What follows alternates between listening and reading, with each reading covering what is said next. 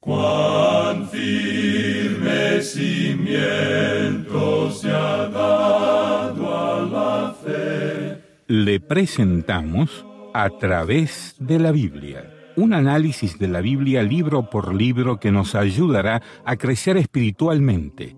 Estos estudios fueron diseñados por el doctor J. Vernon Magui, destacado maestro y expositor de la Biblia. Acompáñenos en este fascinante recorrido a través de la Biblia.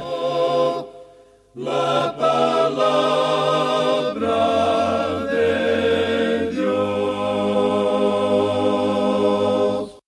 Tentación y la caída, dos temas que impactan la vida de toda persona que está escuchando. Estamos de nuevo en A través de la Biblia, el programa en el cual conocemos a Dios en su palabra. Soy su anfitrión Heiel Ortiz. Hoy vamos a regresar al huerto de Edén, que nos brinda algunos buenos consejos en cuanto a cómo tener un matrimonio exitoso. Eso está muy interesante. Ahora bien, el problema de los orígenes provoca más controversias violentas y amplios desacuerdos que cualquier otro tema en la Biblia.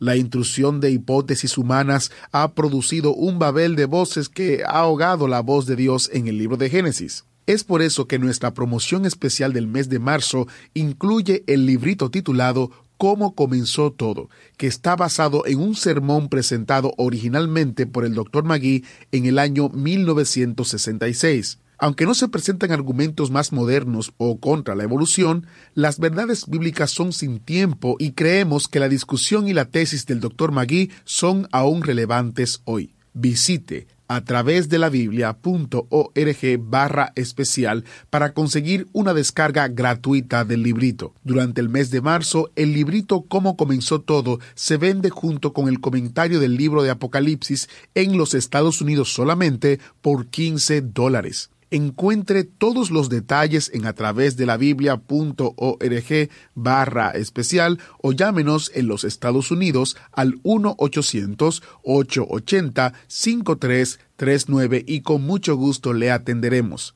Si vive fuera de los Estados Unidos, comuníquese a la dirección que daremos al finalizar el programa. Busque el comentario de Apocalipsis y otros comentarios en Amazon en formato impreso y digital. Si prefiere llamar, el número es 1-800-880-5339. Así que te esperamos.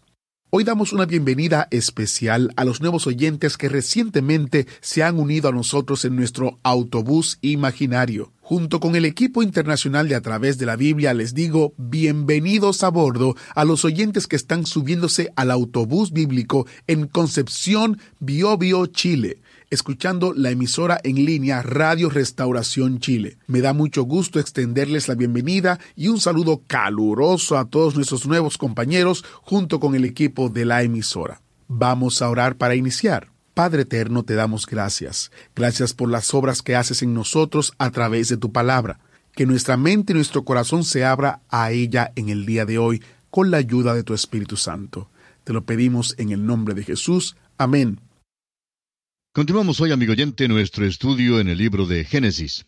Nos encontramos todavía en el segundo capítulo de este primer libro del Antiguo Testamento. Y comenzamos a considerar en nuestro programa anterior el sitio geográfico del hombre. Hablábamos acerca del huerto de Edén y concluimos considerando los árboles extraordinarios que se mencionan en el versículo 9 del capítulo 2. Y concluimos diciendo que estos árboles en el huerto de Edén eran tanto bellos como funcionales, es decir, prácticos. Esta tierra en la cual vivimos todavía retiene algo de aquella hermosura a pesar del hecho de que la maldición de la caída está sobre la tierra. Ahora brotan los espinos y los cardos, pero todavía podemos encontrar belleza aquí. Hace ya varios años mi esposa y yo hicimos un viaje a la República Dominicana y tuvimos la oportunidad de visitar algunas ciudades en el interior del país.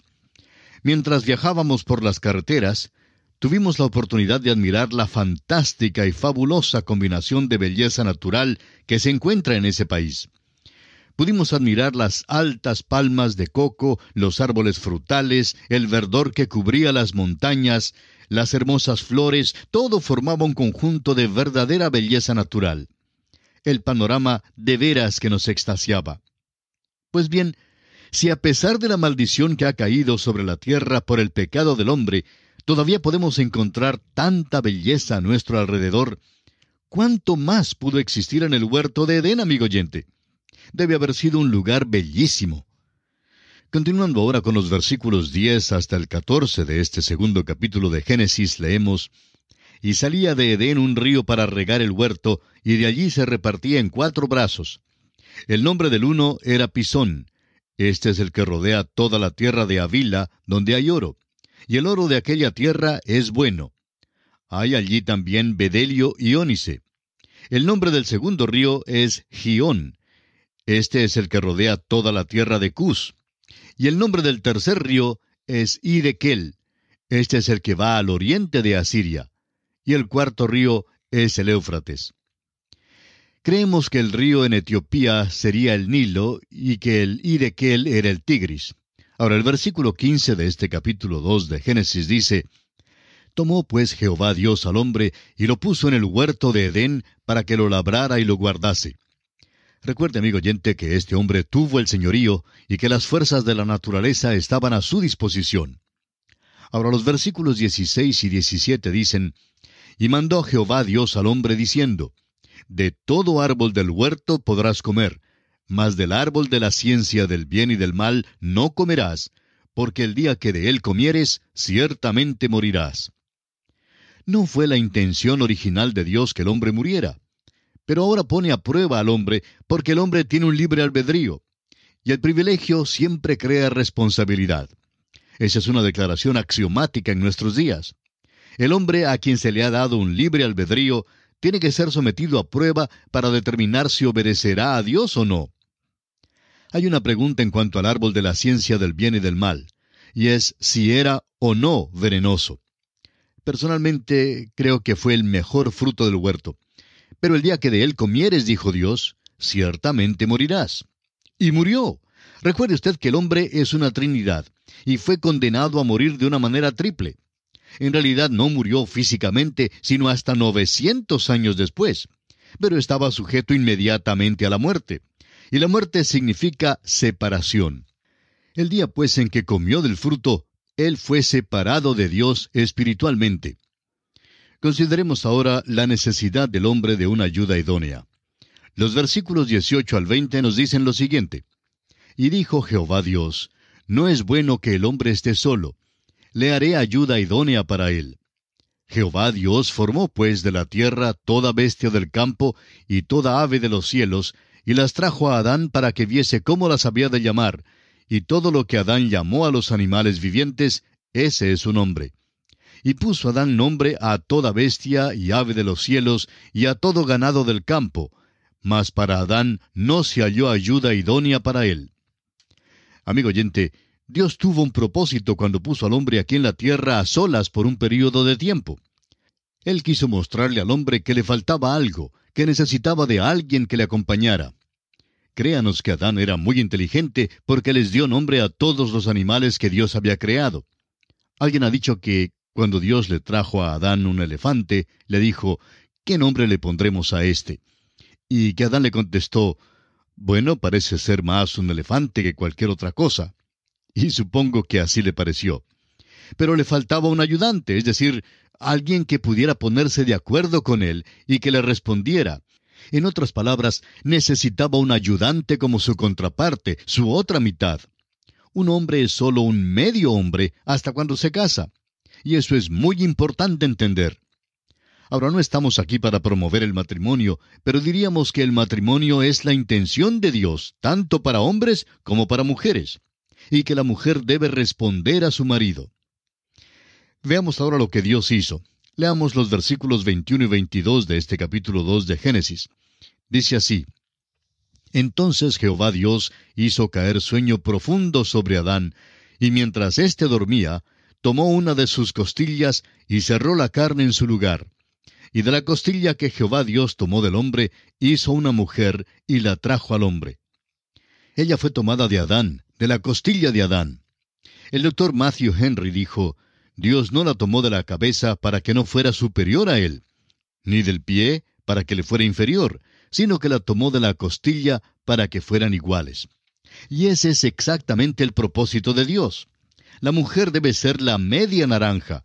Y es exactamente lo que Dios quiso decir cuando dijo, las casadas estén sujetas a sus propios maridos. Quiere decir responder. Usted, amigo oyente, es la otra mitad de su esposo. Él, por su parte, es solo medio hombre. Créanos que Eva era bella. Cualquier mujer que veamos hoy que tenga algo de belleza, la ha heredado de la madre Eva. No hay ninguna belleza que ella no tuviera. Era una muñeca, era la media naranja de Adán. Ahora los versículos 23 al 25 nos dicen lo siguiente. Dijo entonces Adán, Esto es ahora hueso de mis huesos y carne de mi carne. Esta será llamada varona, porque del varón fue tomada.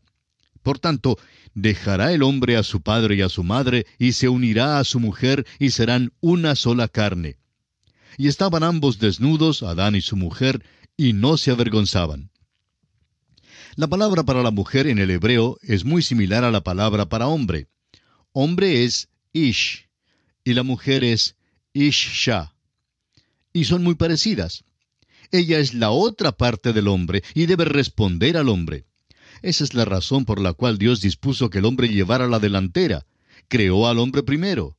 Creó a la mujer para que le siguiera, y es el hombre quien debe ser el agresor. Dios aún lo hizo físicamente capacitado para que fuera el agresor, y la mujer la que responde. No me diga que una esposa ha de amar a su esposo. Dios no dice esto, Dios dice que debe responderle. Si el esposo le dice a ella, te quiero, ¿sabe usted lo que pasará? pues ella le responderá enseguida, te quiero. Y es porque ella debe responderle. Cuando un hombre dice hoy que su esposa es fría, y de vez en cuando alguien lo dice, que su esposa es fría, eso deja ver que él realmente no es el esposo que debe ser. Si es buen esposo, ella responderá, porque él es quien debe llevar la delantera.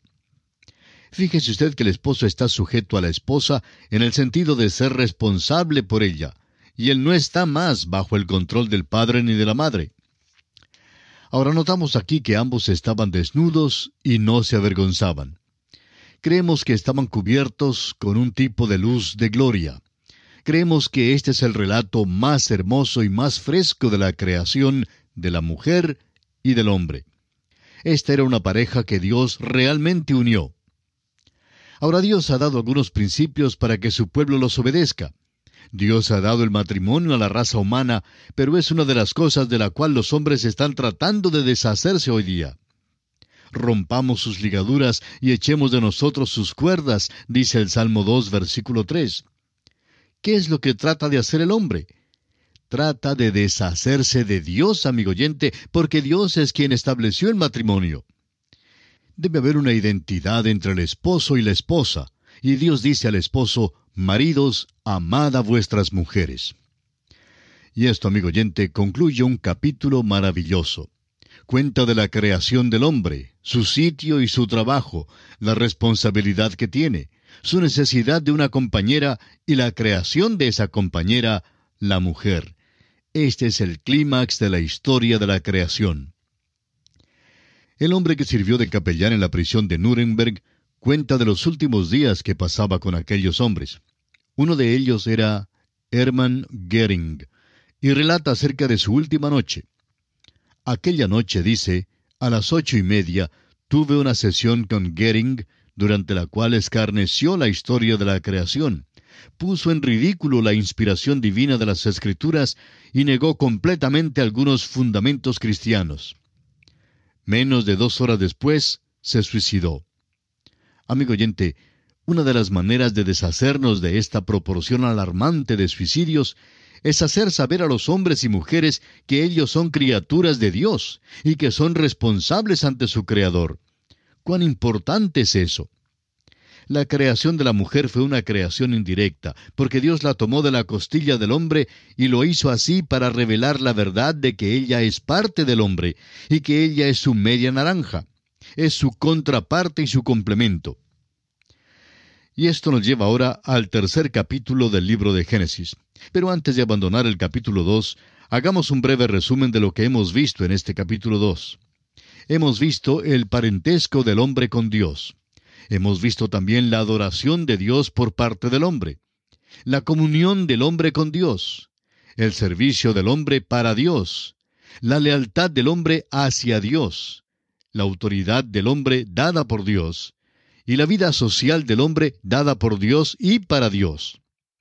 Ese, amigo oyente, es el gran mensaje del capítulo 2 del libro de Génesis.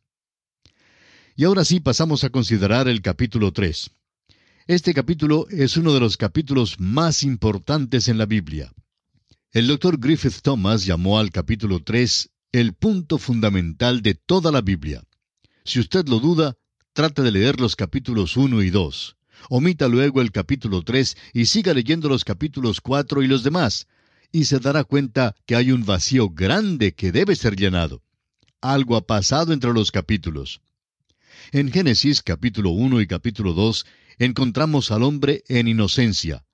Todo es perfección y hay una comunión entre Dios y el hombre. Tan pronto como comenzamos a leer el capítulo 4 del Génesis y continuamos leyendo hasta el capítulo 11, encontraremos los celos, el homicidio, la ira, la mentira, la maldad, la corrupción, la rebelión y el juicio. De modo que surge entonces la pregunta, ¿de dónde vino todo esto? ¿Dónde comenzó? ¿Dónde se originó el pecado? No creemos que se originara en el capítulo 3 del Génesis, pero en cuanto a los hombres, aquí es donde comenzó. Alguien ha dicho también en cuanto al capítulo 3 de Génesis lo siguiente. Aquí derivamos de su fuente muchos de los ríos de la verdad divina. Aquí comienza el gran drama que se desarrolla en la escena de la historia humana y que unos seis mil años no han completado todavía. Aquí encontramos la explicación divina de la presente condición caída y arruinada de nuestra raza. Aquí aprendemos de los inventos astutos de nuestro enemigo, el diablo. Vemos aquí la total impotencia del hombre para caminar en la senda de justicia cuando la gracia divina se le niega. Aquí hallamos el efecto espiritual del pecado, el hombre tratando de huir de Dios. Aquí discernimos la actitud de Dios hacia el pecador culpable. Aquí notamos la tendencia universal de la naturaleza humana de cubrir su propia vergüenza moral por un artefacto obra de sus propias manos. Aquí se nos enseña la provisión gratuita que Dios ha ofrecido para suplir nuestra gran necesidad. Aquí empieza aquella maravillosa corriente de la profecía que corre por todas las escrituras. Aquí aprendemos que el hombre no se puede acercar a Dios a menos que se acerque por un mediador. Hasta aquí esta declaración. Amigo oyente, deseamos considerar este capítulo a fondo. Estamos pasando todo este tiempo en estos primeros capítulos porque consideramos que son de vital importancia, y en ellos Dios abarca mucho terreno dentro de una breve declaración de hechos. Aquí en la primera sección está puesta en escena la tentación del hombre. El versículo 1 del capítulo 3 dice, Pero la serpiente era astuta más que todos los animales del campo que Jehová Dios había hecho, la cual dijo a la mujer, con que Dios os ha dicho, no comáis de todo árbol del huerto. Llegamos ahora a la pregunta del porqué de la tentación. Tenemos que volvernos a los capítulos 1 y 2 y encontramos que el hombre fue creado inocente, pero no fue creado justo. Ahora, ¿qué es la justicia? La justicia es la inocencia que ha sido sostenida ante la tentación. La tentación o desarrollará la inocencia o la destruirá. Hace una de las dos cosas. El huerto de Edén no fue un invernadero, ni el hombre una planta de invernadero. El carácter ha de ser desarrollado y solo puede ser desarrollado ante la tentación. Por eso el hombre fue creado un ser responsable, y era responsable de glorificar, obedecer, servir y estar sujeto al gobierno divino. El hombre no se creó a sí mismo, fue Dios quien lo creó. Ahora, Dios no fue arbitrario en su mandamiento. Recordará usted, amigo oyente, que Dios había dicho al hombre que no debía comer del árbol de la ciencia del bien y del mal, porque el día que de él comieres, dijo Dios, ciertamente morirás. Ahora, ese no fue el único árbol del cual podían comer. Pudiera haber sido un mandamiento muy arbitrario si al no permitirle al hombre comer de aquel árbol, éste hubiera muerto de hambre. Pero nos dice que había una abundancia de árboles que llevaban mucho fruto, y el hombre no tenía necesidad alguna de comer de aquel árbol de ninguna manera. Fíjese usted que aquí el hombre aparece en la escena como una criatura responsable. En este capítulo encontramos, pues, la tentación y la caída. En el primer versículo se nos presenta la serpiente. Luego surge la pregunta, ¿de dónde vino la serpiente? ¿Y cómo entró en el huerto de Edén? Bueno, no nos dice cómo es que llegó allí, simplemente nos informa que está allí. Es que la palabra de Dios omite mucha de esta información, pero fue una criatura que podría servir de instrumento de Satanás y fue usada. La palabra de Dios no nos informa que Satanás usó una criatura escurridiza. La serpiente de aquel entonces debe haber sido una criatura hermosa. Satanás todavía emplea el mismo método hoy día. El apóstol Pablo nos dice en su segunda epístola a los Corintios capítulo 11 versículo 14, y no es maravilla porque el mismo Satanás se disfraza como ángel de luz. Encontramos que más se dice acerca de él en el libro de Apocalipsis que en cualquier otro lugar de las Escrituras. En Apocalipsis capítulo 20 versículo 2 dice, y prendió al dragón, la serpiente antigua, que es el diablo y Satanás, y lo ató por mil años. Se nos dice que el dragón fue arrojado al abismo, y que el dragón es esa serpiente antigua llamada Satanás, y que él es el que engaña a todo el mundo.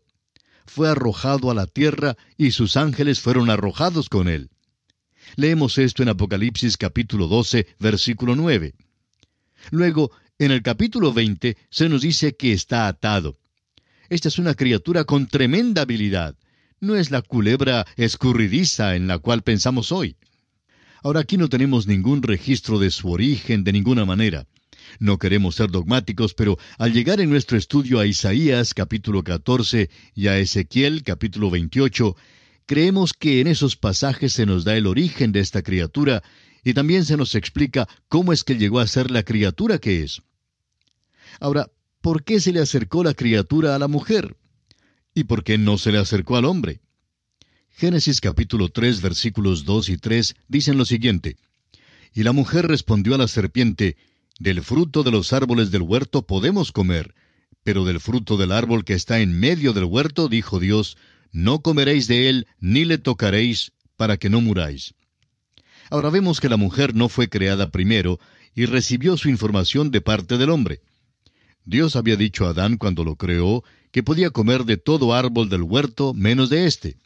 La mujer escuchó su información de parte de Adán. Por tanto, la serpiente se le acercó a la mujer primero. Francamente, creemos que la mujer fue creada de una manera más fina que el hombre, pero a la vez es más susceptible a este tipo de cosas que el hombre. Creemos que la mujer realmente tiene una naturaleza que es más curiosa que la del hombre está más inclinada a investigar las cosas nuevas y después de inmiscuirse, entonces guía al hombre a aquellas cosas. La serpiente, Satanás, por supuesto sabía lo que hacía. Fíjese usted lo que hizo. Empleó un método muy sutil para llegar a este punto. Le hizo una pregunta a Eva que creó una duda en cuanto a la palabra de Dios. Provocó su curiosidad y le hizo surgir una duda en cuanto al amor, la bondad, la justicia y la santidad de Dios. Luego, fíjese usted que ella repite el mandamiento de Dios, pero añade algo. Ella añadió, ni le tocaréis. No hallamos en ninguna parte que jamás Dios hubiera dicho que no tocaran el árbol. Sin embargo, ella menciona estas palabras.